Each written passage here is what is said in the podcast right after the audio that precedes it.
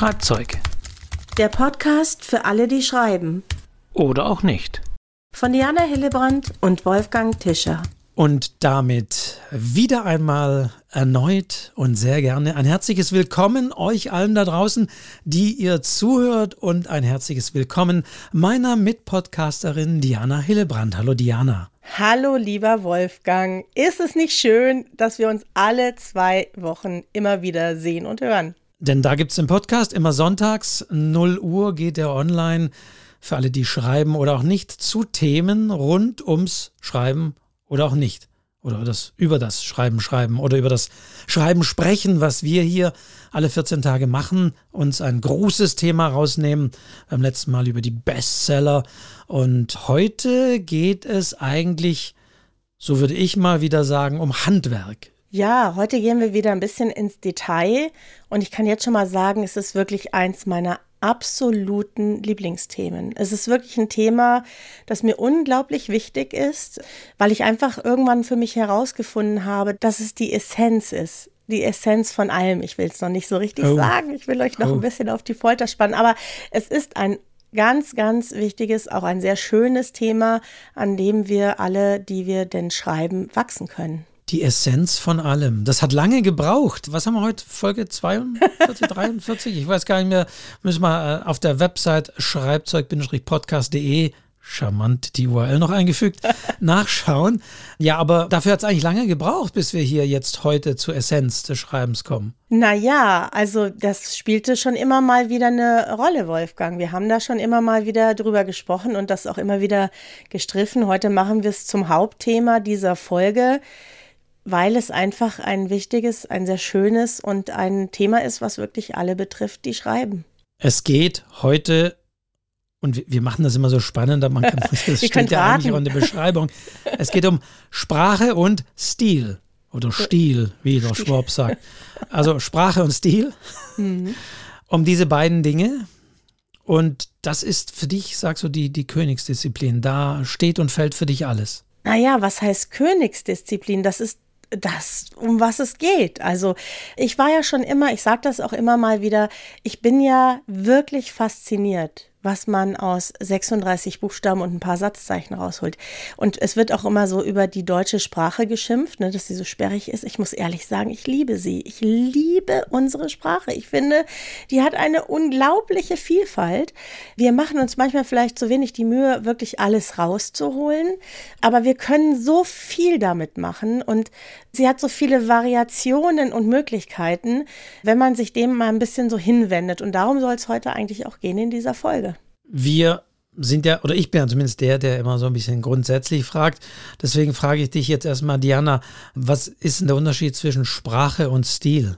Das spielt natürlich ein bisschen zusammen. Der Wolfgang, ich muss euch jetzt mal sagen, ne, dass der Wolfgang hier gerade fast schon diabolisch lächelt, Nein. weil er sich denkt, jetzt mal gucken, was sie jetzt sagt. Ne?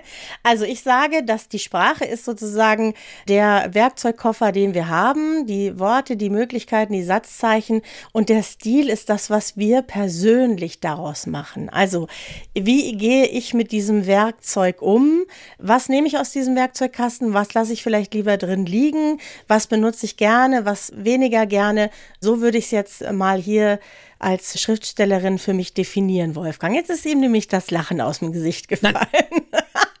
Diana, bei diesem Thema bist du auch diejenige, wirst du auch heute diejenige sein, das ist so ein bisschen unsere Rollenverteilung, dass ich auch davon ausgehe, dass du viele Beispiele mitgebracht hast, weil ich dann immer so in meinem Beispielkoffer, nur den Werkzeugkoffer, in meinem Beispielkoffer nicht so viel Dinge habe, aus meiner eher Kritikersicht, beziehungsweise müsste es lang nachschauen. Ich gehöre leider nicht zu denen, die immer sich so auch Sachen sofort irgendwie aufschreiben, irgendwelche eben interessanten Wendungen oder Metaphern oder sprachliche Figuren, sodass ich da immer nicht so gleich glänzen kann. Da müsste ich entweder lange in Büchern nachschauen, wo ich noch meine Post-its drin habe oder meine Anmerkung. Meistens Post-its, weil ich schreibe nicht so gerne in Bücher. Aber ich habe das nicht so greifbar. Bist du denn eine, die auch solche Sachen in Romanen von anderen sich auch aufschreibt, rausschreibt als Beispiel? Ich meine, du unterrichtest ja auch Schreiben. Da ist es natürlich wahrscheinlich sinnvoll und hilfreich, wenn man solche Beispiele parat hat. Ich schreibe mir das nicht mehr raus, aber das ist schon der erste Tipp, den ich habe, Wolfgang, denn als Kind der 80er, ich bin ja 71 geboren, als Kind der 80er kenne ich noch etwas, ich weiß nicht, vielleicht kennst du es auch noch. Früher gab es solche wie so Poesiealben, aber die waren keine Poesiealben, die waren leer, ne, mit so schöne Büchlein nenne ich es jetzt mal. Und da haben wir uns schöne Sätze aus Büchern rausgeschrieben und die auch gegenseitig ausgeliehen. Also jeder hat die Sätze der anderen gelesen und so. Und ich fand es eigentlich total schön. Also schöne Zitate aus Büchern. Haben wir ja alle. Wir lesen ja manchmal Sätze und denken uns, oh, ist das, ist das schön. Ja, ist das schön ausgedrückt und es berührt mich irgendwie. Und das haben wir gesammelt. Ich habe das leider nicht mehr. Ich bin ganz traurig. Aber ich habe das noch so im Kopf, dass ich das sehr liebe, wenn mir Sätze auffallen und mir wirklich Gedanken darüber mache, warum die mir jetzt so gut gefallen. Also sozusagen ein Poesiealbum der schönen Sätze. Das wäre doch mal was, was man wieder anfangen könnte. Vor allen Dingen in einer Zeit, in der unsere Sprache gerade so roh wird, ne, in der wir uns auch so viel in Kriegsbildern und kriegssprachlichen Gegenden bewegen, finde ich es schön, auch mal so den Blick wieder auf das Schöne zu richten, auf die schönen Sätze zu richten und mal schöne Sätze zu sammeln. Also das jetzt mal als kleinen ja, als kleine Anregung an euch da draußen, wenn ihr lest, und davon gehe ich aus, dass ihr lest, wenn ihr schreibt oder vielleicht sogar nur lest, ohne dass ihr schreibt, kann es ja auch geben, dann sammelt doch die schönen Sätze, die euch so berühren, die euch was geben, weil da kann man immer wieder reinschauen und sich daran erfreuen. Also ich kenne das nicht, aber ich finde die Idee natürlich schön, vor allen Dingen es wirklich in einem Buch oder Notizbuch mhm. zu machen. Man, mhm. man kennt das ja, diese schönen Sätze oder Zitate, die man manchmal bei Instagram so beim Durchscrollen sieht. Ich scrolle sofort immer weiter, weil für mich ist Instagram nach wie vor irgendwie auch ein, geht es um, um schöne Fotos. Das heißt, wenn da jemand nur Texte postet, das, da geht mein Blick nicht zunächst hin. Aber ich kenne das nicht, aber ich finde es schön, die Idee, dass man sich schöne Sätze aufschreibt und gelegentlich dann sich diese Notizbücher teilt oder gegen andere zu, zu lesen gibt, ja. Ja, und da haben wir tatsächlich auch drüber gesprochen. Ja, wir haben, ich kann mich erinnern, dass wir darüber gesprochen haben, warum dieser Satz jetzt so schön ist. Und das habe ich wirklich eine ganz tolle Erinnerung. Ich glaube, es gibt es wirklich gar nicht mehr. Das macht wahrscheinlich niemand mehr. Aber das stimmt nicht ganz. Und da leite ich gleich zu einer Webseite über. Und das ist jetzt wieder sehr spannend, Wolfgang, weil es gibt eine Webseite, die heißt www.lieblingssätze.de. Aha. Diese Seite ist von Bernhard Blöchel und jetzt ist wirklich was ganz Lustiges. Die Seite kenne ich schon lange. Der sammelt nämlich auf seiner Website, der hat so eine Art, nennen wir es Museum der Schönsätze. Und er sammelt schöne Sätze aus allen möglichen Bereichen. Und das Witzige ist, Bernhard Blöchel ist ein Autor, den ich kenne, weil der hat im gleichen Verlag wie ich veröffentlicht, eine göttliche Jugend im Volk Verlag. Ich dachte mir, wieso kommt mir der Name plötzlich so bekannt vor? Und siehe da, es ist ein Autorenkollege. Schöne Grüße an dich, Bernhard. Ich habe deine Seite schon vor langer Zeit entdeckt und liebe schon die erste Überschrift, nämlich zur Sache Sätzchen. Ja, das ist schon, das sagt schon viel über diese Seite aus und der macht sich die Mühe, wirklich diese Sätze zu sammeln und dort auf dieser Seite kann man die eben finden. Also kommen natürlich in die Show Notes die Seite vom Bernhard Blöchel zur Sache Sätzchen. Und da sind wir schon, ne? Das ist einfach originell. Ja, ich, ich kenne diese Seite tatsächlich noch nicht. Äh, Fühle mich jetzt ganz schlecht nicht. Ich habe sie jetzt mal so aufgerufen. ja. Ich sehe aber auch, wenn er seine Lieblingsbücher 2022 ja. zuletzt Eintrag, da sehe ich aber natürlich auch Autorinnen und Autoren, die ich jetzt auch mit einem ganz persönlichen Stil verbinden würde. Mhm. Also man denke nur Wolf Haas Müll mhm. ist hier genannt oder auch natürlich Heinrich Steinfest, der betrunkene mhm. Berg. Mhm. Ich finde einfach die Idee schön. Im Grunde ist das mein Poesiealbum, nur eben sozusagen im Internet. Der hat die Seite auch schön gemacht, finde ich. Und weißt du, das macht einfach Spaß, da reinzulesen, sich einen schönen Satz rauszusuchen und sich über diesen Satz ein paar Gedanken zu machen und nicht immer diesen, das machen ja Autoren oft so, dass sie dann sagen, ach Gott, das ist so schön, so kann ich niemals schreiben. Das ist ja oft so eine Reaktion, was ich immer sehr schade finde, ne, dass man eigentlich sofort das auf sich projiziert und nicht einfach mal das so stehen lassen kann und sagen kann, hey, das ist einfach super schön ausgedrückt, toll geschrieben, es berührt mich. Und das einfach mal so stehen lässt, ohne immer diese Vergleiche mit sich selbst zu ziehen. Also wir können nie so schreiben wie andere. Wir selbst finden uns meistens schlechter, als wir vielleicht auch sind. Das bringt also sowieso nichts. Man kann einfach mal so schöne Sätze genießen. Wobei ich jetzt als Kritiker mit dem Blick auch sagen müsste, Moment, Sprache und Stil, da geht es nicht unbedingt um schöne Sätze, um irgendwie originell zu sein. Gute Sprache, guter Stil muss zum Inhalt passen. Und deswegen bin ich ein bisschen skeptisch, wenn es nur jetzt darum geht, schöne Sätze zu finden. Nein, natürlich geht es nicht nur darum, Wolfgang. Das war nur ein schöner Einstieg, ja, schon wieder schön. Aber ich habe noch einen besseren Einstieg. Und zwar habe ich ein sehr schönes Gedicht mitgebracht das ich sehr liebe und das sagt eigentlich alles. Und zwar ist dieses Gedicht von Bas Böttcher. Das findet man auch auf YouTube. Ich werde das verlinken, weil das ganz toll gemacht ist. Und dieses Gedicht heißt Die Macht der Sprache. Und das lese ich jetzt mal vor. Die Macht der Sprache. Und lerne ich eine Sprache neu kennen, dann lehrt mich die Sprache, mich neu zu kennen. Das macht die Sprache, die Macht der Sprache. Und glaube ich, ich beherrsche meine Sprache, beherrscht womöglich meine Sprache mich. Das macht die Sprache, die Macht der Sprache. Und denke ich, ich spiele mit meiner Sprache, so spielt noch viel mehr meine Sprache mit mir. Das macht die Sprache, die Macht der Sprache. Und erweitert der Mensch seine sprachlichen Möglichkeiten, dann erweitert die Sprache die menschlichen Möglichkeiten. Das macht die Sprache, die Macht der Sprache. Und wenn ich meine Sprache verkommen lasse, dann lässt am Ende meine Sprache mich verkommen. Das macht die Sprache auch, die Macht der Sprache. Und liebe ich meine Sprache, so liebt ganz sicherlich die Sprache mich, das macht die Sprache, die Macht der Sprache. Und wenn ich denke, ich spreche jetzt hier in diesem Text über die Sprache, dann spricht die Sprache eigentlich viel mehr über mich. Das macht die Sprache. Ich kenne sie doch. Ein schönes Gedicht. Ja, von Bas Böttcher. Von Bas Böttcher kann man sich, wie gesagt, auch auf YouTube von ihm höchstpersönlich anhören. Der kann das natürlich noch viel besser lesen. Ja, als Slam in der ersten Stunde ja. ist er natürlich da prädestiniert. Absolut. Wahrscheinlich, aber danke fürs Vorlesen. Und ja. Da steckt viel drin. Wenn wir das jetzt ne? so gehört haben, ja. da steckt viel drin. Ähm, mhm. Da steckt natürlich auch drin, dass ich natürlich was beeinflussen kann, aber mhm. vielleicht auch nicht alles beeinflussen kann.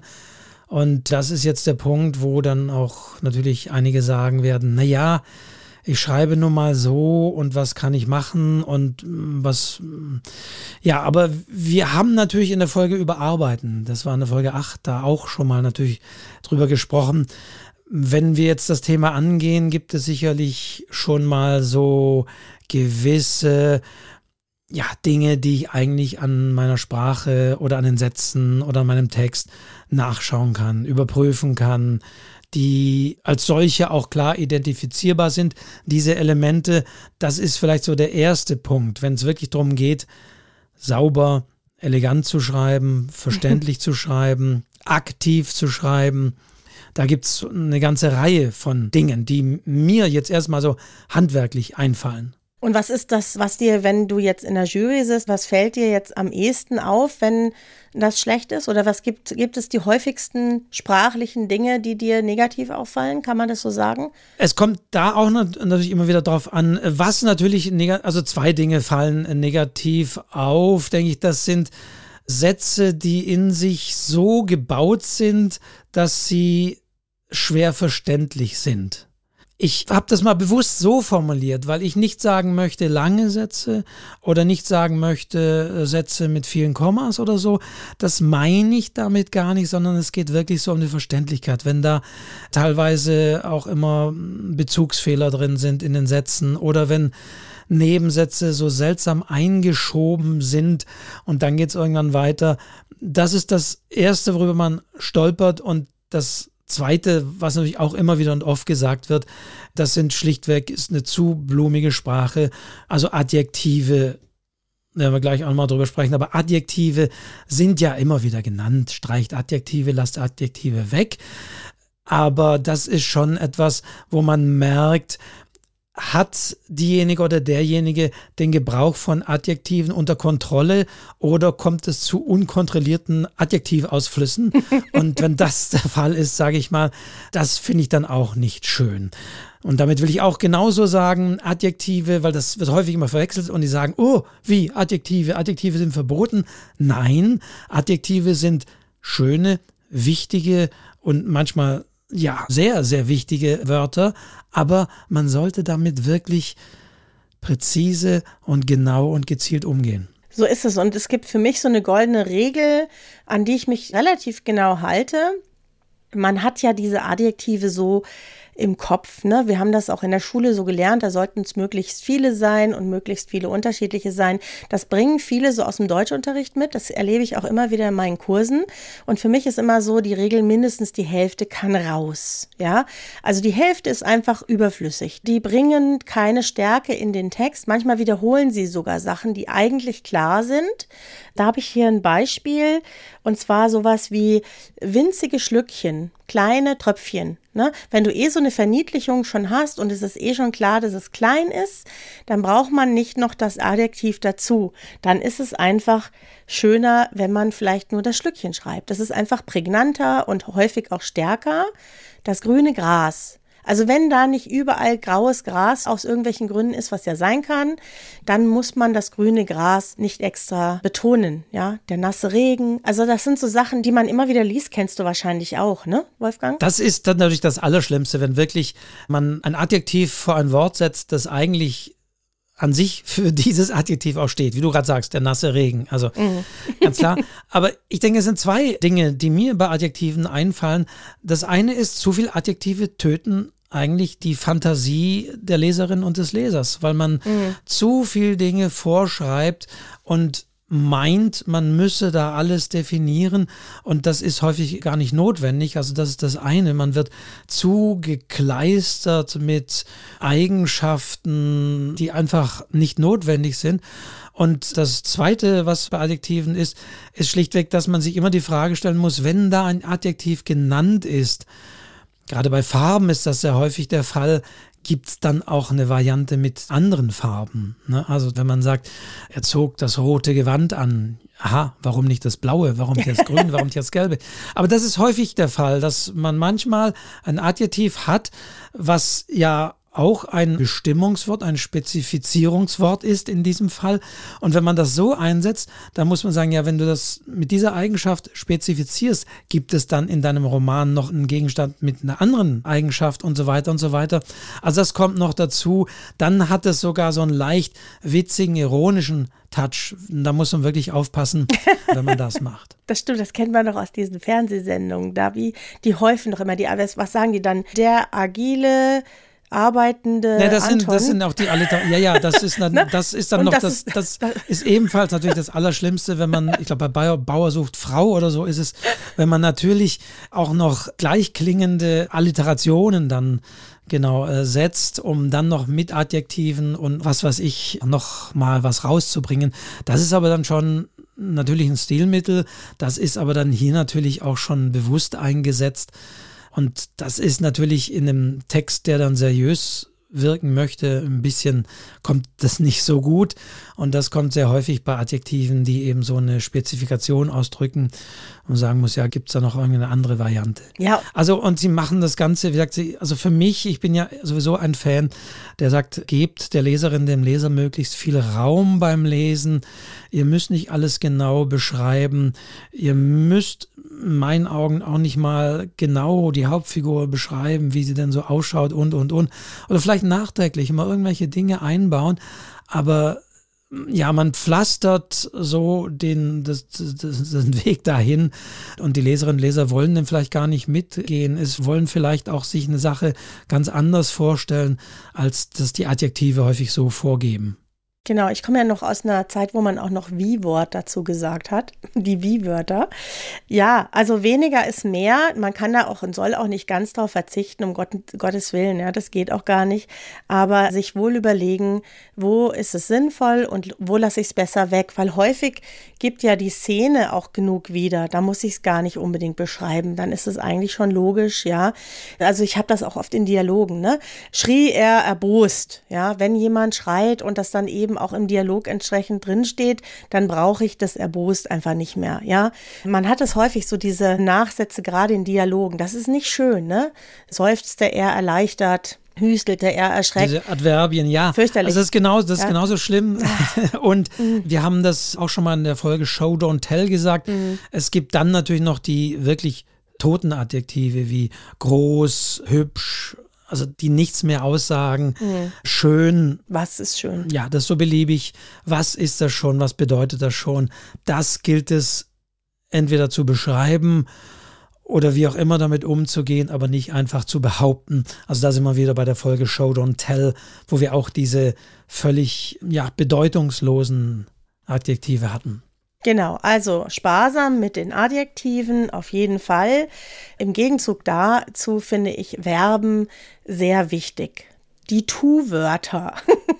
die Tu-Wörter finde ich einfach schön, weil da wird was getan, da passiert was, das ist immer Handlung, das ist immer Show. Ja, wenn du mit Verben schreibst, dann showst du sozusagen. Das ist wirklich auch so eine goldene Regel, denn dann passiert etwas und dann ist man eigentlich sehr nah an der Handlung und dann können sich die Leser auch wirklich was vorstellen. Und deswegen Verben darf man lieben, ja, und vor allen Dingen starke Verben, besondere Verben.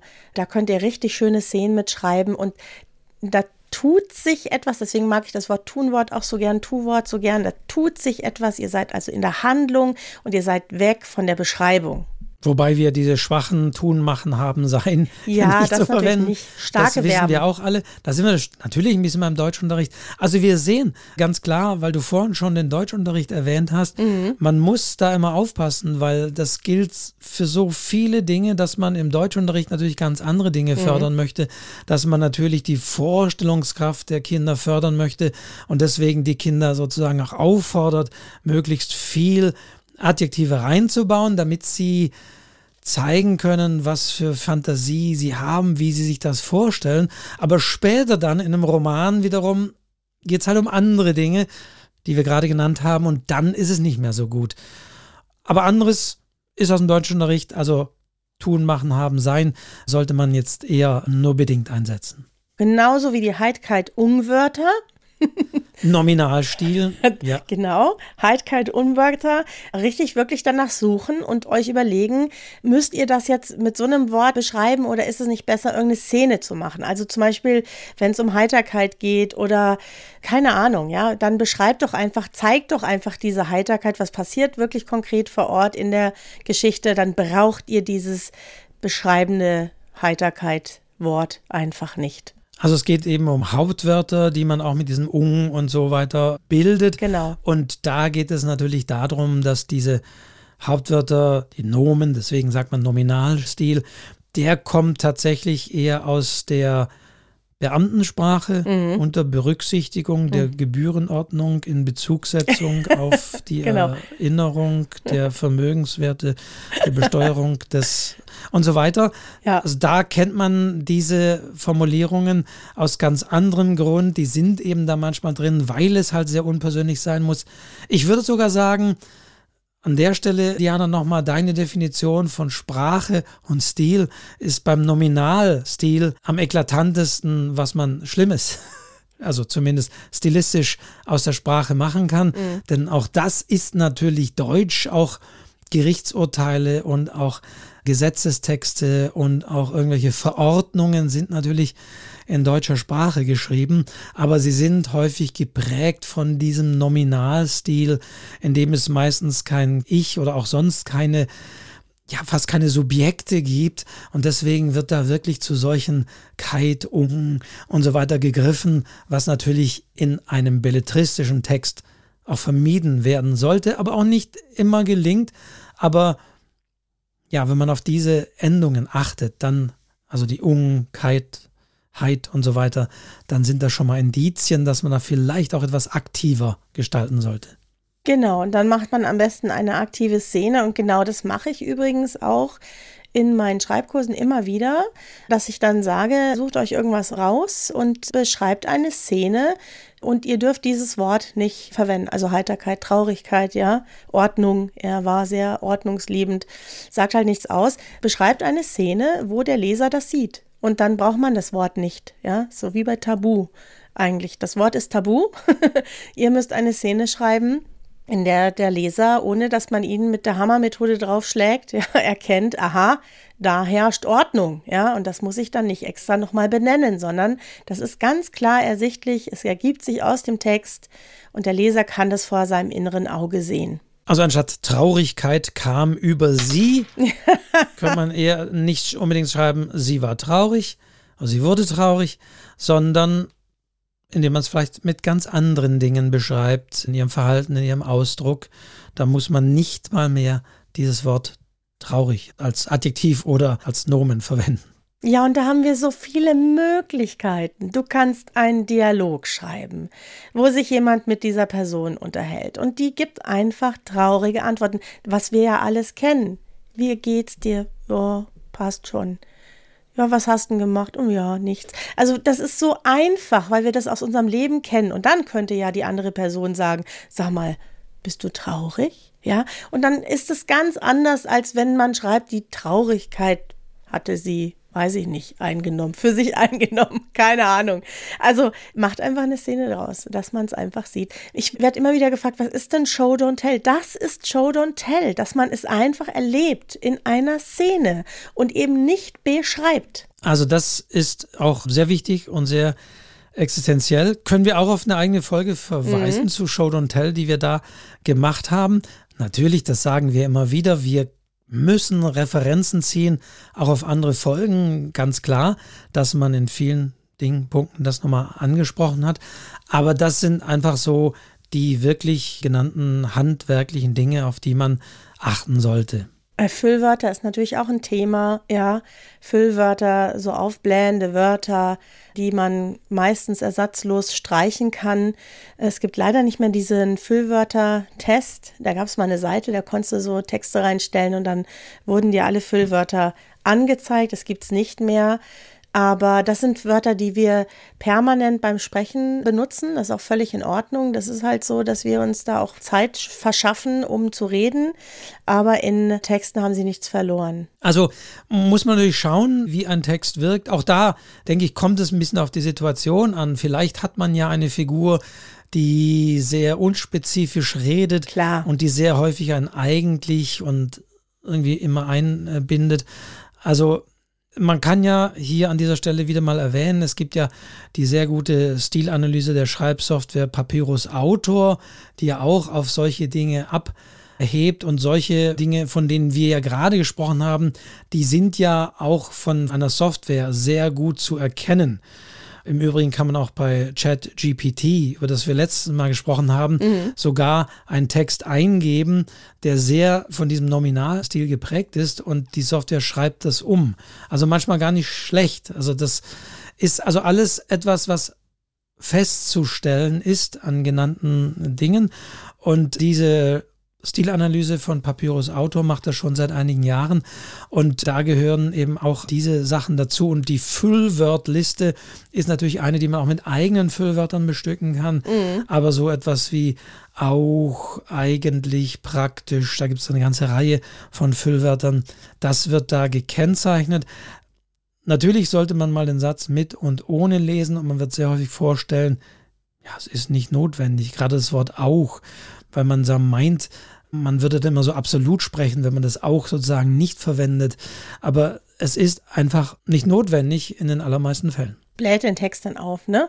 Aber es gibt so ein paar, es gibt natürlich Ausnahmen. Der klassische Satz, eigentlich war sie schön. Ich rede jetzt mal nicht über das Schön, aber das eigentlich. Da will ich ja was in Frage stellen. Da werde ich um so ein Füllwort nicht herumkommen. Ne? Ich kann nicht einfach schreiben, sie war schön. Ja, sondern da brauche ich es halt. Also man kann jetzt nicht grundsätzlich alle rausschmeißen, aber man sollte wie immer beim Schreiben die Dinge bewusst machen und hinterfragen. Und je mehr ihr das tut, je mehr ihr sozusagen euren Werkzeugkasten nutzt, den ihr da habt und euch die Dinge bewusst macht, umso besser werden die Texte. Und das ist dann der Weg auch zum eigenen Stil, glaube ich, dass man bewusster mit Sprache umgeht. Ich kann mich erinnern, dass ich das früher natürlich auch viel weniger gemacht habe. Ich habe mir nicht so viele Gedanken darüber gemacht. Ich habe es schon mal erzählt, ich hatte überhaupt keine Dialoge, null. Und ich habe sie überfrachtet mit Metaphern. Ich hatte Metaphern von vorne bis hinten. Meine Texte waren das reinste Gedicht, aber das wollte dann auch keiner mehr lesen. Und man muss irgendwann lernen, dass wenn man Dinge gezielt und bewusst und auch in einer entsprechenden Anzahl einsetzt, dass dann ein Text besser wird und dass man dann so Highlights hat und nicht, wenn man es überfällt damit. Und ich habe meine Texte früher wirklich mit Metaphern überfallen. Meine Lektorin hat damals immer gesagt, ich war ja in so einer Schreibgruppe, weniger ist mehr, Diana. Weniger ist mehr. Weißt ich hatte so, so, ich hatte so diese Fülle an Sprache und wollte die unbedingt einsetzen und an jeder Ecke kam eine Metapher und dann wirken die gar nicht mehr. Dann ist es einfach zu viel. Das sind einfach zu viele gewesen. Wenn das mal kommt und du hast ein schönes Bild, eine schöne Metapher, die gut gesetzt ist, dann ist es ganz toll. Aber wenn du das an jeder Ecke hast, ist wie im wahren Leben, dann ist es nichts Besonderes mehr, dann fällt es dem Leser nicht mehr auf und dann ist es auch kein guter Stil. Das musste ich lernen, habe ich inzwischen gelernt. Es gibt immer noch Metaphern in meinen Texten, aber sie sind wohl überlegt. Da gibt es auch diesen äh, schönen Ausspruch, der ist mir gestern irgendwie über den Weg gelaufen. Ich glaube, Arno Holz wird dazu geschrieben.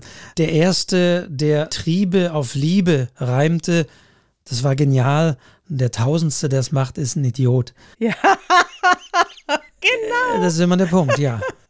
Ja, ja, genau. Was wir schon tausendmal, das ist auch so diese Phrasen. Was wir Und da sind wir natürlich bei Phrasen. Ja, genau. Das ist natürlich etwas genauso. Auch das findet dieses Papyrus Autor interessanterweise viele Phrasen sollte mhm. man natürlich vermeiden. Gerade Adjektiv, Hauptwortkombinationen, die abgegriffen sind. Das gilt ja auch für Nachrichten. Da kennen wir die fieberhafte Suche und so weiter. Gibt es ja einen schönen Text dazu auch. Also, mm, ja. Das tiefe Tal, Wolfgang, das immer tiefe Tal. Das so oder so. Da sind wir wieder bei den Dingen, die, die selbstverständlich da schon enthalten sind, genau. Mhm. Ja, aber wir haben so Phrasen, die wir auch ständig benutzen, die auch jeder kennt, ja, und die will man nicht auch noch ständig in Texten lesen. Also alles, was man eben schon kennt, ja, das will man nicht lesen. Wir wollen was Originelles, was Frisches, was Schönes lesen, was man eben nicht schon tausendmal gehört und gelesen hat. Richtig, lachte er schallend auf. Also ja. Der rauschende Fluss. Ja, wobei, das, ich finde, das sind mal zwei verschiedene Dinge. Der rauschende, ja, der rauschende Fluss, mm, mm, ja, kann ja auch ein leicht. Ein stiller Fluss sein. Flüsternder, flüsternder Aber Fluss. Aber es muss immer, es ist immer der rauschende Es kommt noch, also naja. haben wir wieder Punkt. Wenn es einen rauschenden Fluss, so, er wohnt an einem rauschenden Fluss. Gefällt dir, Wolfgang. Und nicht an einem schweigenden Fluss oder so. Das ist auch so, eben so Unsinn. oder als er in sein Haus am rauschenden Fluss zurückging, ah, hat er auch ein Haus an dem nicht rauschenden Fluss. da sind wir wieder bei dem Adjektiv, den ja. ich so meinte. Ja. Und, aber wie gesagt, es geht ja darum, wie gesagt, lachte er schallend auf. Also so abgegriffene Formulierungen, die fieberhafte Suche oder, oder solche Dinge, wo einfach, also von Max Gold gibt es eine schöne Passage, wo er wirklich sagt, wenn da in den Nachrichten heißt, es wird fieberhaft nach den Opfern gesucht oder so weiter, das heißt, das würde er sich nicht wünschen. Er wird sich doch hoffentlich wünschen, dass die Rettungskräfte einigermaßen überlegt und systematisch suchen und eben nicht wie im Fieber waren. Also das sind einfach solche ja, Phrasen, die man nicht verwenden sollte. Ja, oder weißt du, was ich total oft lese bei den Texten meiner Teilnehmer? zog die Augenbrauen hoch und riss die Augen auf. Das machen wir fast nie, ja. Das ist so komisch, das zu lesen, ja, so. Ja. Machen wir das schon? Also, das ist einfach, natürlich, man möchte damit dieses Erstaunen ausdrücken oder Boshaftigkeit, keine Ahnung. Hey, seid ein bisschen origineller. Das ist einfach nicht schön. Erstmal entsteht ein komisches Bild, finde ich. Ja, und dann aufgerissene Augen, das machen wir fast nie. Wir zwinkern alle.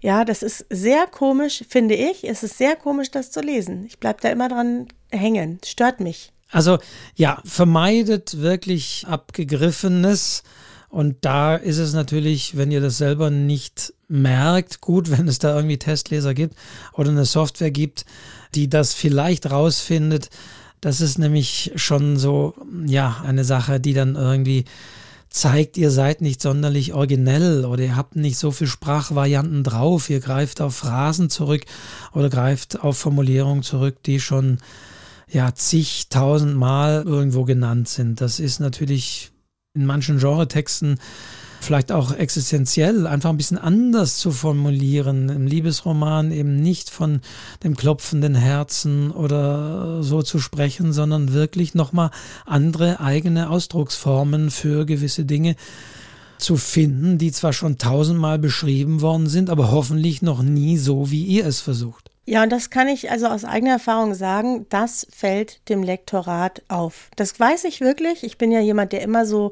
ich suche manchmal wirklich sehr lange nach dem richtigen Satz, der richtigen Formulierung. Das macht mir einfach Spaß. Das ist einfach so.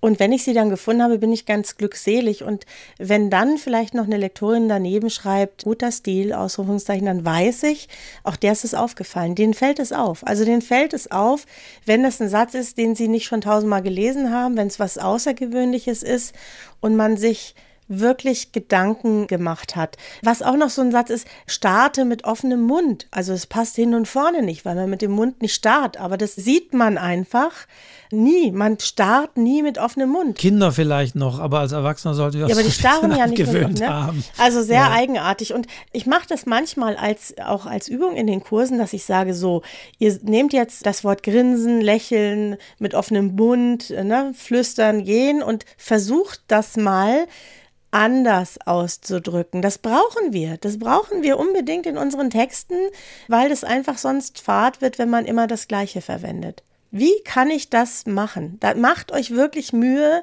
macht es euch schwer und überlegt euch, wie kann ich das anders ausdrücken, dass es origineller ist. Das ist der Zugang, finde ich, zum guten Stil. Das ist wirklich meine Meinung. Jetzt sind wir vielleicht bei dem Punkt, wo wir auch sagen können, dass was ich schon genannt habe, was auch für mich einen schlechten Stil ausmacht, unübersichtliche Sätze, die untergliedert sind von Nebensätzen, die vielleicht an der Stelle gar nicht notwendig sind oder die sonst irgendwie versuchen, noch Informationen in einen Satz zu packen und die dadurch ja nicht mehr beherrschbar werden, sage ich mal, auch von Leserinnen und Leser. Also das ist ein weiteres. Wir können an der Stelle natürlich lange Sätze, sagen wir alle im Geiste, Thomas Mann. Natürlich, da wissen wir, das sind sehr lange Sätze oder man denke an Effi Bries, fällt mir ein. Ne? In Fronte schon seit Kurfürst Georg Wilhelm von der Familie von Bries bewohnten Herrenhause zu Hohenkremmen viel heller Sonnenschein auf die mittägliche Dorfstraße, während nach der Park- und Gartenseite hin und so weiter und so weiter. Das geht noch eine ganze Reise weiter, aber das ist trotzdem legendär und schön gearbeitet und verständlich. Also darum geht es nicht. Deswegen habe ich das eingangs schon so vorsichtig formuliert. Man kann auch lange Sätze gut beherrschen, aber manche beherrschen es eben nicht. Häufig daraus resultierend, dass sie einfach noch eine Info reinpacken, nochmal einen Nebensatz anschließen, um irgendwas zu spezifizieren und es da der häufig einfachste Weg ist, einfach aus diesem Satz zwei oder drei zu machen. Ja, das, und da muss ich an mein früheres Leben als Rechtsfachwirtin in der Anwaltskanzlei denken. Die können das ja auch, ne? Die Juristen, die können ja ellenlange Sätze. Und da gab es Sätze, da habe ich am Ende nicht mehr gewusst. Die haben auch selber nicht mehr gewusst, was sie am Anfang eigentlich angefangen hatten. Es geht also falsch aus. Ja, sie kommen falsch am Ende raus. Und dann ist auf jeden Fall der richtige Zeitpunkt, aus einem Satz zwei zu machen. Ich habe damals sogar Seminare zu dem Thema in der Kanzlei gegeben und in der Rechtsanwaltskammer. Und da kamen danach Leute zu mir und haben gesagt, also nee, also juristische Briefe, die müssen doch kompliziert sein. Aber wenn sie dann keiner mehr versteht, vor allen Dingen die Mandanten, dann ist das auch ein falscher Weg. Ne? Also, und das ist ja bei den Büchern auch so. Wir richten uns an ein bestimmtes Publikum, an bestimmte Leser. Und die sollen ja also ich bin ja schon Fan davon, dass es Schriftsteller gibt, die haben einen ganz klaren, einfachen Stil. Für mich ist Bernhard Schlink auch immer so ein Beispiel. Oder Uwe Timm, ja. Das ist eine ganz klare Sprache oft. Und da steckt so viel drin. Das ist überhaupt nicht verschnörkelt, sondern das ist einfach in der Geschichte verwoben, ja. Du wirst so reingezogen, aber da sind keine langen, verschnörkelten Sätze eigentlich drin. Funktioniert aber trotzdem. Ja, aber wie gesagt, das kommt natürlich drauf an. Wie gesagt, auch bei Thomas Mann und anderen funktionieren auch lange Sätze Manche ja nehmen das auch ein bisschen so, das ist das Zweite, wenn man da so eine gewisse, wie soll ich sagen, Manieriertheit anmerkt, dass man drauf aus war, hier Komma zu setzen statt einem Punkt, sage ich mal, dann ist das natürlich auch nicht so doll. Aber ja, es geht aber häufig darum, dass da Einschübe kommen, Nebensätze kommen, dass dann manchmal auch falsche Bezüge daraus entstehen und so weiter. Also lange Sätze, sagen wir mal so, bergen ein größeres Potenzial, dass da irgendetwas schief läuft, dass man nicht mehr weiß, wie er anfing. Und da kann man einfach nur sagen, das merke ich als einer, der auch viel Texte liest und vorträgt. Spätestens dann, finde ich, merkt man es wenn irgendwie man beim Lesen nicht mehr so den Gedankenzusammenhang auch hinbekommt, wenn man den Satz, der durch zwei Nebensätze unterbrochen wurde, dann sprachlich nicht mehr so in einem Duktus bekommt oder womöglich, wir kennen alle, Mark Twain hat sich ja darüber lustig gemacht, dass irgendwann auf der dritten Seite dann das Verb am Schluss dann noch kommt und wir wissen gar nicht, worauf das hinausläuft, dann wird es schwierig. Im Übrigen da auch aus Sicht eines Lesenden, es gibt natürlich manchmal so lange Sätze, wo ich dieses, ich sag's mal bewusst überspitzt, nach drei Seiten folgende Verb schon kenne, wenn ich die ersten drei Wörter gelesen habe. Dann ist das in Ordnung. Dann weiß ich in etwa, was kommen wird. Wenn aber dann irgendetwas ganz anderes kommt, ein Verb, mit dem ich gar nicht gerechnet habe an der Stelle, dann läuft da auch etwas schief. Also vorlesen kann da etwas bringen, hier solche Ungetüme aufzuspüren. Ich lache leise vor mich hin, Wolfgang. Ein Verb, mit dem ich gar nicht gerechnet habe. Das ist wirklich schön. Ich sehe es förmlich vor mir, das verloren gegangene Verb. Ja, wirklich also schön. ich denke, Nein, lange Sätze funktionieren dann und man kann sich darauf konzentrieren, wenn man beruhigt eigentlich davon ausgehen kann, welches Verb dann am Schluss, wenn er nur dachte er oder sonst, aber äh, sonst. Und da kommt irgendwas hinterher. Schön. Ja. Äh, ein ganz großer, der sich da wirklich, wir haben ihn auch genannt in der Folgeüberarbeitung, ein großer dieses Themas war natürlich Wolf Schneider, der ja leider kürzlich verstorben ist. Ich möchte ihn trotzdem nochmal nennen. Deutsch für Profis oder auch andere Bücher. Und ich glaube, ich habe das damals nicht gesagt. Es gibt auf der Seite von der Reporterfabrik einen Online-Kurs von ihm, wo er persönlich auch spricht. Und die ersten vier Teile sind sogar kostenlos. Und der hat es ja oft wirklich auf den Punkt gebracht. Also Wolf Schneider ist wirklich was, was man sich mal anschauen kann, wenn man sich mit diesen Themen beschäftigen möchte. Der hat Sprache wirklich auf den Punkt gebracht. Also wirklich, auch der ist ein Fan von kurzen Sätzen übrigens gewesen. Er hat wirklich gesagt, das ist das Verständlichste für uns. Und man kann natürlich Romane und Bücher nicht nur in kurzen Sätzen schreiben, sondern lebt ja von der Dynamik. Aber hin und wieder mal so ein Haltepunkt oder wenn ein Satz zu kompliziert wird und wenn man sich den laut vorliest und man merkt schon, irgendwie komme ich nicht richtig klar mit dem Lesen, dann ist das der Zeitpunkt, wo man diesen Satz vielleicht nochmal überdenken sollte. Und das ist wirklich eine Arbeit, die ich mir mache. Ich mache mir diese Mühe. Es ist mir total wichtig, dass es irgendwie eine gute Sprache ist. Da setze ich ganz viel rein.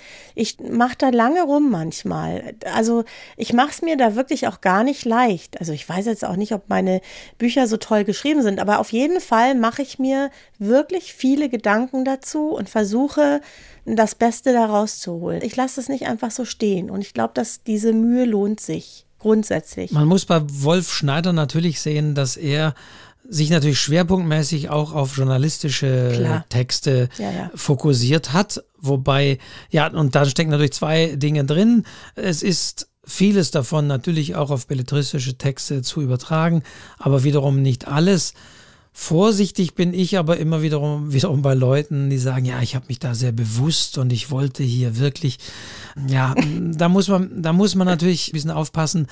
Also wir müssen natürlich bei Sprache und Stil natürlich darüber sprechen, dass man letztendlich den Stil durchaus auch anpassen muss. Also wenn wir die klassische Rollenprosa haben, also eine Ich-Erzählung, die sehr tief in eine Figur reingeht und ihr Erleben, eventuell auch ihr soziales Umfeld oder ihren Bildungsgrad, dass diese Figur dann vielleicht eben in einer einfacheren Sprache spricht und wir können den vorhin erwähnten Wolf Haas natürlich erwähnen, der, glaube ich, was mir so einfällt, zu den wenigen deutschsprachigen Autoren und Autorinnen, muss man sagen, gehört, der wirklich selbst in Krimis, muss man sagen, noch einiges wagt und versucht, der, der sprachlich in Spielereien eingeht, also dieser Brenner-Stil dieses ja namentlich nicht näher erwähnten Erzählers, der da auftaucht, der immer zu den Leserinnen und Lesern spricht, das ist schon was ganz Eigenes und das ist manchmal auch eine ganz eigene Art von Sprache. Und er hat das auch in anderen seinen Texten immer wieder versucht, sich auch Texten sprachlich anders zu nähern, rum zu experimentieren, aber, und das belegt wiederum, dass seine Bücher auch auf der Bestsellerliste standen, er hat es trotzdem so gemacht, dass wir diese Romane mit Genuss gelesen haben. Dass wir natürlich sagen müssen, ein guter Stil oder könnte man natürlich sagen, dass sich ein guter Stil vielleicht auch gerade deswegen als gut auszeichnet, dass man ihm beim Lesen nicht merkt. Mhm. Bei Wolf Haas Texten ist es natürlich anders, da merkt man diese sprachlichen Dinge. Mhm. Und da könnten man jetzt auch aus Kritikersicht natürlich sagen, ah, sehr manieriert, da merkt man das. Das ist wie wenn ich Analogie aus dem Kino gehe und sage, boah, die, also die Kameraführung war ja ganz großartig und Film war beeindruckend und so weiter. Da muss man nicht auch sagen, oh, wenn man da drauf so geachten konnte, dann stimmt vielleicht irgendwie an dem restlichen Drehbuch nichts. Wenn das so aufgefallen ist, könnte man natürlich auch argumentieren. Dennoch muss man sagen, Stil muss zur Figur passen, die da erzählt Wobei es muss ja nicht mal ein Ich-Erzähler sein, aber es muss natürlich passen. Ich hatte, wie gesagt, die Rollenprosa als sehr, sehr spezifische ja, Ich-Erzählung erwähnt, wo man ja auch immer wieder manchmal im Text auch vorwirft von Kritikerseite, ja, das ist aber jetzt sehr einfach stilistisch geschrieben. Und auf der anderen Seite heißt es aber dann, ja, aber das muss, weil das ist die Rollenprosa und diese Figur spricht nun mal so einfach und die Figur verwendet nun mal sehr einfache Verben oder sehr viel Hilfsverben. Ja, das muss man natürlich auch im Blick haben und das muss natürlich auch passen. Also Stil und das Experimentieren mit Stil und sprachlichen Dingen ist so eine Sache, die man können muss. Ja, aber die lernt man auch. Also das weißt du können muss. Das ist so, das ist wirklich eine Entwicklung. Ja, ja, man kann es lernen oder man kann es ausprobieren. Kann es können. man ja. kann es können und irgendwann kann man es dann vielleicht können. Ich habe ein Beispiel aus äh, meinem aktuellen Buch Isarrauschen und zwar, weil du das gerade so gesagt hast, es muss zur Rolle passen, es muss zum Stil dieser Figur passen und habe ich tatsächlich ein kleines Beispiel dabei. Es geht um einen, es, wir sind in Bayern, ne? Es geht um einen Witwer, der sozusagen in Gedanken Gespräche mit seiner verstorbenen Frau führt. Und es gibt eine Stelle, da beschreibt er, wie alles angefangen hat. Kurz nach ihrem Tod am Anfang, da hatte es sich angefühlt, als wäre er in ein tiefes, dunkles Loch gefallen. Da drang kein Licht, kein Wort und gar nichts zu ihm durch. Sein Herz fühlte sich an wie ein Bröselschmarrn. Und weißt du, das sind so Worte, Bröselschmarrn. Habe ich wirklich lange überlegt, was nehme ich jetzt da? Ne? Also es sollte bayerisch sein, es sollte irgendwie kaputt, verbröselt, zersetzt sein. Und dann überlege ich mir, dass in dem Fall ist es ein Vergleich, ne? wie ein Bröselschmarrn. Und dann freue ich mich, wenn ich was finde, was man nicht vielleicht schon übergelesen hat. Und da versetze ich mich in die Figur, in die Welt dieser Figur, auch in die Sprache dieser Figur, auch schon in dem Satz vorher. Das hat so einen bayerischen Anklang, ja. So denkt der auch. Also der denkt ein bisschen schlicht. ne? Dieser Bayer denkt ein bisschen schlicht. Und da überlege ich mir wirklich sehr bewusst, ob man das jetzt gut findet. Das ist auch wieder Geschmackssache. Aber ich überlege mir auf jeden Fall sehr bewusst, was finde ich jetzt da für ein Wort, das für mich da gut passt.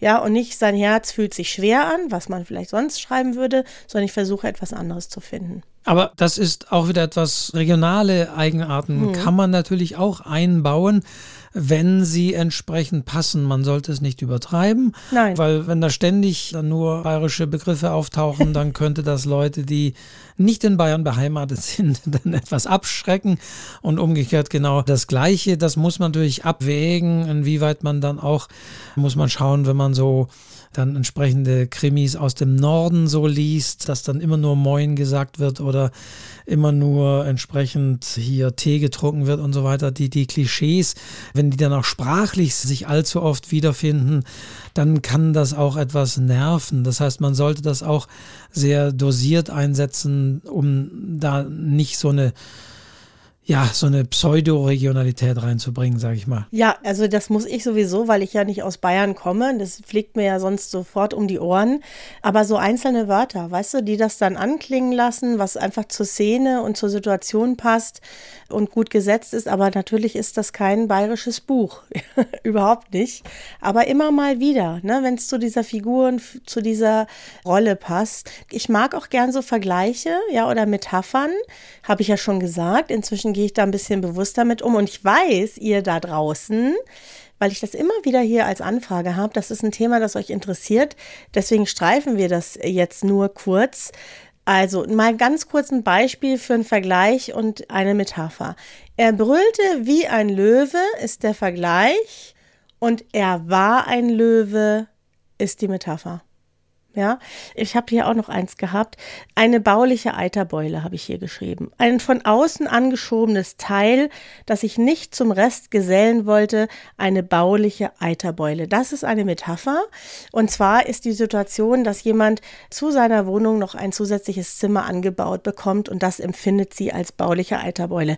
Und dann überlege ich mir jetzt, wie empfindet die das? Was ist das Gefühl? Was könnte ich für ein Bild nehmen? Und aus diesen Gedanken ist die bauliche Eiterbeule geworden. Und das ist eine Metapher. Aber ich sage wieder Vorsicht natürlich, wenn man das allzu üppig oder wir kennen alle die berühmte schiefe Metapher. Mhm. Du bist die Beispielfrau. Ich wahrscheinlich kann man 50.000 Beispiele, aber ich habe jetzt keines parat. Aber es gibt natürlich auch die schiefe Metapher oder den nicht so ganz passenden Vergleich. Und das wird natürlich dann auch wieder Texten zum Verhängnis, wenn man entweder zu üppig damit umgeht, dass man in jedem zweiten Satz irgendeine Metapher drin hat und sagt, ja, das ist ja gut, habe ich ja verstanden, ja, muss ja nicht alles hier nochmal. Also eine Metapher soll natürlich dazu führen, dass etwas, wie in dem gerade genannten Beispiel, dadurch deutlicher wird. Also in gewisser Weise auch ein bisschen das Show Don't Tell zu vermitteln. Mhm. Aber wenn man das allzu üppig, allzu häufig macht, nervt das zum einen, zum anderen besteht eben die Gefahr, dass man sich auch mal in der Metapher, aber auch im Vergleich mal vergreift, dass das unpassend ist, dass es eben eine schiefe Metapher ist, die nicht wirklich so dazu passt. Und dann ist das natürlich wieder zu viel des Guten. Genau, das habe ich ja gesagt, ne? Früher habe ich meine Texte gespickt damit, jetzt gibt es immer mal wieder irgendwo eins, aber meistens drängt sich das dann auch auf, ne? Das sind dann auch Stellen, wo sich es einfach anbietet und wenige, ja, weniger ist mehr. Schiefe Metaphern habe ich auch immer mal wieder. Da haben Lektoren, ich habe jetzt leider kein Beispiel, aber die haben einen guten Blick dafür, ne? Die hinterfragen das sofort, wenn das Bild in sich nicht ganz stimmig ist, ne? Wenn es einfach nicht zusammenpasst äh, mit dem Bild, was erzeugt werden soll, dann schreiben sie an den Rand schiefe Metapher und dann muss man einfach was finden, was besser passt. Also grundsätzlich finden die das schön, wenn sowas gesetzt ist, aber es muss natürlich schon funktionieren. Und auf keinen Fall, da hast du recht, Wolfgang, nicht spicken damit, sondern mal an einer Stelle, wo es gut passt und dann wieder ganz viele Seiten nichts und dann hat man vielleicht wieder irgendwo eine Stelle, wo es passt. Also nicht zu viel. Denn dann steht auch wieder dieser Effekt, wenn man allzu sehr sagt, würde ich mal sagen, oh, das ist ja so wunderschöne Metapher und Vergleiche in dem Text, dann ist es so ein bisschen wie die Kameraführung im Film, dass äh, man die Frage stellen muss, ob das nicht vielleicht zu sehr ablenkt von anderen Dingen. Also auch hier, wie bei all den Sachen, die wir heute sagen, genau nachschauen, kontrollieren, überprüfen, ob das wirklich so sein muss, ob man das anders machen muss. Und es heißt von keiner der Sachen, die wir genannt haben, man darf nicht, ist verboten oder sonst wie.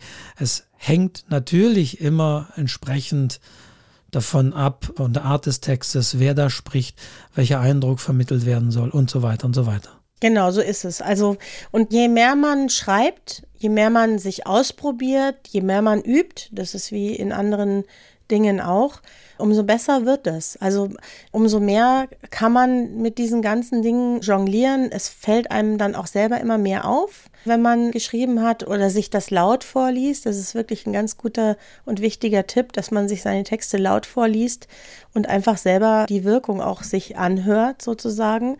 Und dann merkt man schon, habe ich da Wiederholungen drin. Das ist übrigens auch ein schlechter Stil. Ne? Das passiert mir. Ich weiß, es ist eine Schwäche von mir, dass ich manchmal in zwei aufeinanderfolgenden Sätzen das gleiche Wort verwende. Da ich diese Schwäche kenne, gucke ich genau darauf und versuche das dann zu eliminieren. Man hat einfach so Dinge, die passieren einem beim Schreiben. Man denkt ja nicht die ganze Zeit darüber nach.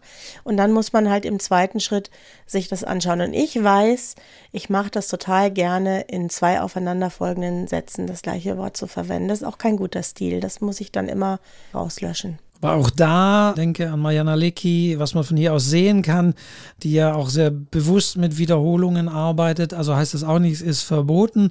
Aber wenn man mit dem mehrmals hintereinander mit dem gleichen Wort einen Satz beginnt, dann muss das einen Grund haben oder dann kann das vielleicht auch ein Stilmittel sein, aber dann sollte man das auch wiederum entsprechend gut einsetzen.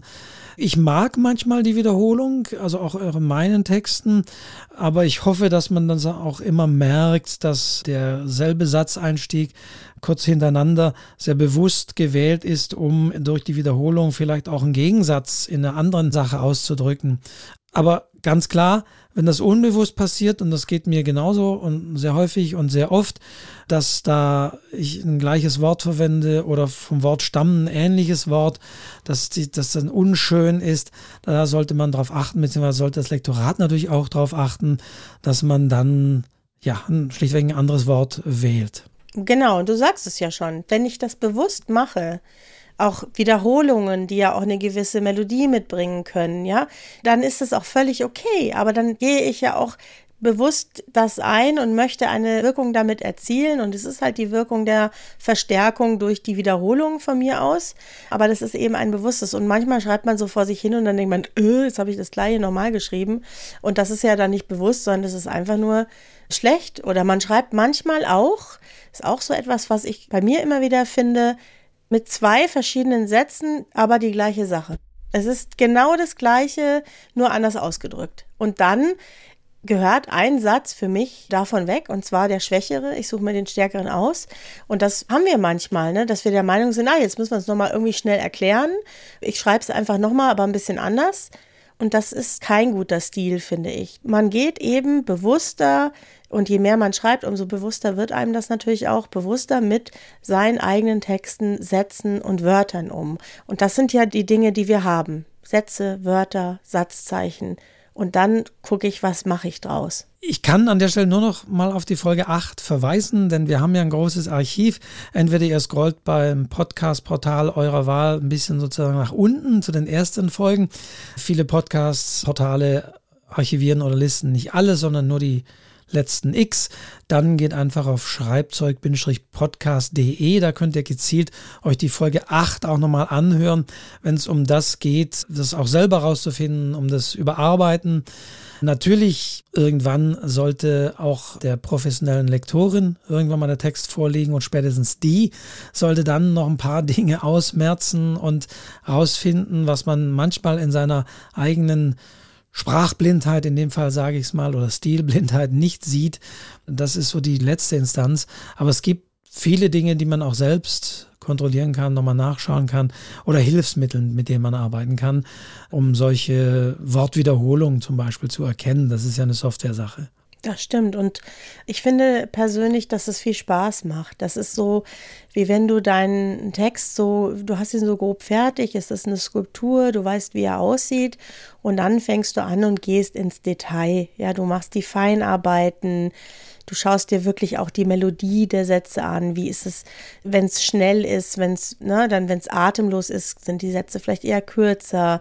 Das sich anschauen, ne? wie klingt das, wenn ich das lese? Ich lese es mir dann selbst vor. Und diese Feinarbeit, die macht wahnsinnig viel Spaß, weil ich finde, dann wird es erst was, dann wird es erst gut, dann hat man erst das Gefühl, ach, man liest das so in einem Rausch. So entsteht es leider nicht im ersten Entwurf, zumindest nicht bei mir, ja. Vielleicht bei anderen schon, keine Ahnung, aber ich brauche da immer äh, ein paar Runden. Aber das macht mir wirklich Spaß, da wirklich noch reinzugehen und zu sagen, ah, das ist mir eigentlich noch zu platt und ich weiß schon, was ich sagen will, aber das ist so, ne, das ist eine Phrase, da überlege ich mir noch was Besseres.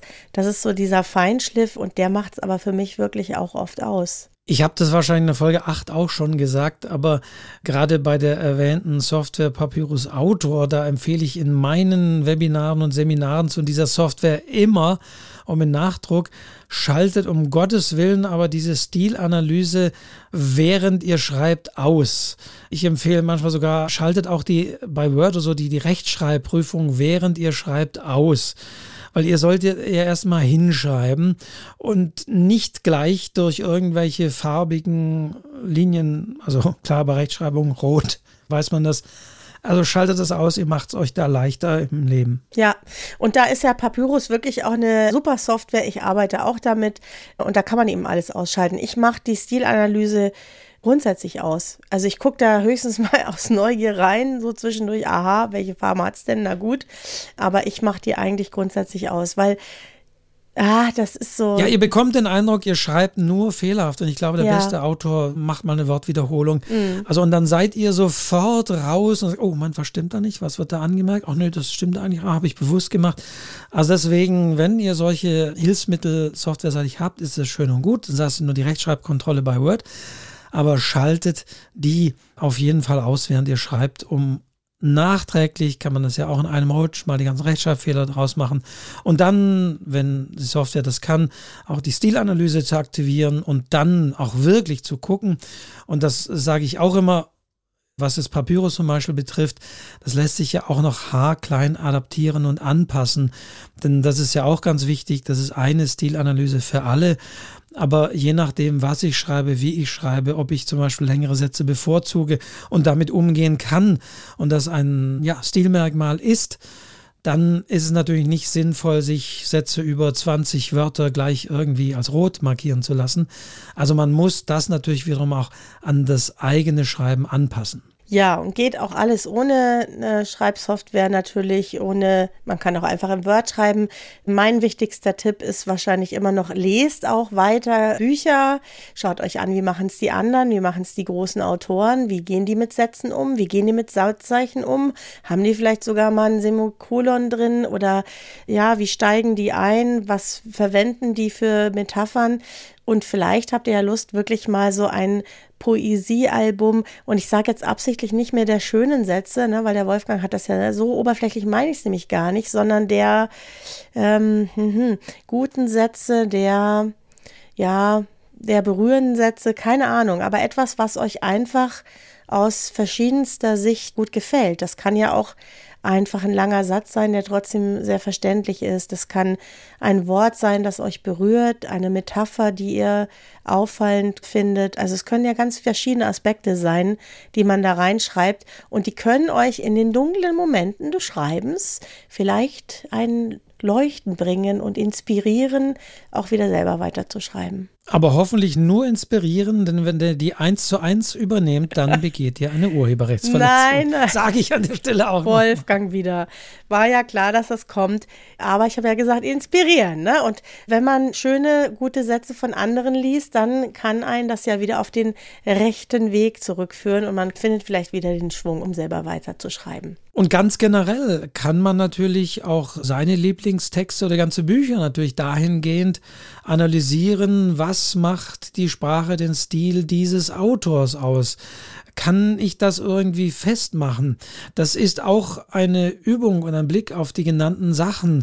Aber wie gesagt, das sind messbare Sachen wie Satzlängen oder wie viele Nebensätze sind da eingebaut und so weiter und so weiter. Aber das kann durchaus helfen, dass wenn man sagt, oh, das hat mir wirklich gut gefallen und das war auch sprachlich toll, wenn man dann sich die Frage stellt, was fandst du denn sprachlich so toll? Ja, es das war immer so schön beschrieben. Ja, aber was? Macht es mal wirklich genau an Dingen fest. Guck mal genau hin, welche Beschreibung fandest du denn gut und passend? Und stellt man dann fest, ja, es waren die Metaphern, die waren einfach gut eingesetzt. Da war nicht zu viel drin und so weiter und so weiter. Also das hilft natürlich auch, wie immer, lesen und andere Texte zu analysieren wenn man denkt, das hat mir gut gefallen. Oder umgekehrt natürlich, damit konnte ich gar nichts anfangen. Also nicht inhaltlich, sondern sprachlich. Das bin ich sofort rausgeworfen. Ich habe da eine Viertelseite gelesen und wusste gar nicht, was lese ich eigentlich und so weiter. Dann kann man sich genauso gut mal die Frage stellen, woran liegt es? wenn es nicht an der eigenen Müdigkeit lag oder sonst wie, dass der Text einfach nicht funktioniert hat. Genau, und so lernen wir auch voneinander und das finde ich eh immer schön. Ja, Wolfgang, ich blicke auf die Uhr und sehe, die Stunde ist schon wieder um, schon längst wieder um. Ich hoffe, ich habe nichts vergessen, weil mir das so ein Thema ist, das mir so sehr am Herzen liegt. Ich hätte noch was über Wortwelten erzählen können, habe ich jetzt gar nicht gemacht. Das mache ich mal, wenn wir über Metaphern und Vergleiche sprechen. Dann werde ich auch mal was über Wortwelten erzählen. Ach, es gibt so viele Dinge, die man übers Schreiben sagen kann. Ja, ich sage nichts mehr. Und der Wolfgang ist ganz schön. Ich hab, ja, ich hab, deswegen habe ich jetzt mal nichts gesagt und mal diese Pause diese Pause gelassen. Aber ich gebe dir vollkommen recht. Ich glaube auch, man hat bei diesem Thema Sprache und Stil so ein bisschen das Gefühl, haben wir alles. Und ich denke, mit Sicherheit haben wir nicht alles. Und dazu ist dieser Podcast ja auch da, um vielleicht irgendwann nochmal eine zweite Folge zu diesem Thema zu machen und um euch da draußen natürlich auch aufzurufen und aufzufordern, wenn ihr vielleicht noch den einen oder anderen Punkt habt, der euch wichtig ist oder den man erwähnen sollte oder über den wir nochmal sprechen sollte, also jetzt gezielt zu diesem Thema, aber auch zu anderen, dann gilt natürlich wie immer, wir freuen uns über euer Feedback, über eure Rückmeldung, wenn ihr also Anmerkungen habt oder vielleicht auch eigene Beispiele habt von Texten, die euch besonders gefallen haben. Wie gesagt, wir müssen ein bisschen vorsichtig sein mit Zitaten und Zitieren, Urheberrecht und so weiter. Aber sehr gerne her, damit, her damit, her damit. Das wir auch schon bei Sprachspielereien, das ist auch so ein Punkt. Aber ja, auf schreibzeug-podcast.de könnt ihr auch zu jeder Folge gezielt Feedback geben und Rückmeldung. Und wir freuen uns darüber. Wir freuen uns darüber, dass es vor allen Dingen immer mehr geworden ist. Und das ist ganz toll und macht Spaß. Und ja, gibt uns so ein bisschen, die wir hier immer zu zweit sitzen, das Gefühl, dass man uns zuhört, dass ihr da draußen uns zuhört und das, das tut gut. Das tut gut, dass ihr da seid und bei der Gelegenheit auch nochmal vielen Dank an unsere lieben Spenderinnen und Spender. Inzwischen gibt es doch immer mal wieder einige von euch, die uns unterstützen. Ganz, ganz großes Dankeschön dafür. Wir verwenden das für den Podcast und wir sind ja bald auch unterwegs, Wolfgang. Das müssen wir unbedingt genau. noch sagen. Diese Überleitung mit dem, wir sind hier nicht alleine, die wollte ich natürlich noch machen so. und nochmals darauf hinweisen, dass es ja quasi auch die letzte Folge vor der Leipziger Buchmesse ist, uh. die ja im April stattfindet. Und wir haben es in den letzten beiden Podcast-Folgen schon mal gesagt. Und wir weisen mit Nachdruck nochmal darauf hin, wenn ihr in Leipzig seid, dann könnt ihr uns tatsächlich live erleben, denn wir werden den Schreibzeug-Podcast dreimal an drei Tagen, natürlich nicht dreimal das gleiche, sondern hoffentlich was anderes, live aufnehmen vor Publikum. Und deswegen kommt nach Leipzig. Wenn ihr da seid, kommt in die Halle 5, kommt zur Leseinsel dort. Wir nehmen live auf, wir beantworten eure Fragen, euer Feedback. Boah, da freue ich mich drauf. Ich weiß auch schon von einigen von euch, ich weiß zum Beispiel, dass der Dirk vorbeischaut, ja, auch ein ganz treuer Zuhörer von uns. Und ich freue mich, denkt euch tolle Fragen aus, die wir euch beantworten können oder über die wir auch einfach sprechen. Wir, vielleicht haben wir auch gar keine Antwort, keine Ahnung. Ich bin sehr gespannt und ich freue mich wirklich irrsinnig, euch persönlich zu sehen in Leipzig, dich zu sehen, Wolfgang. Das wird ein großes Fest und ein Live-Podcast habe ich auch noch nicht gemacht, außer bei dir damals. Das war ja auch eine schöne Sache. Aber live auf der Leipziger Buchmesse, also ich äh, freue mich sehr drauf. Also 28., 29. und 30. April 2023, jeweils um 15 Uhr. Da gibt es das Ganze live, den Schreibzeug-Podcast. Und wir werden natürlich, haben wir auch beim letzten Mal gesagt, wir werden das natürlich so weit zusammenschneiden, dass daraus eine Folge wird. Wenn ihr also aus irgendwelchen Gründen nicht nach Leipzig kommen könnt, dann schneiden wir das für euch mit. Wir hoffen, das klappt technisch auch alles und dann werden wir das auch als Folge hier veröffentlichen. Genau. So, das war's, Wolfgang. Schluss mit lustig. Es war wieder ein großartiges Gespräch mit dir und es werden hoffentlich noch viele folgen. Genau, wir sprechen uns, stilen uns wie, nein, also, oh Gott, keine schlechten Wortwitze jetzt am Schluss. Also, vielen Dank euch da fürs Zuhören. Diana, dir auch vielen Dank. Es hat wieder großen Spaß gemacht, vor allen Dingen aus deiner Praxis, auch so ein paar Beispiele da zu hören. Und wir sehen uns dann vielleicht, ja, demnächst, nächste Woche sozusagen in Leipzig oder hören uns wieder alle 14 Tage immer in diesem Podcast. Sonntag 0 Uhr geht er online.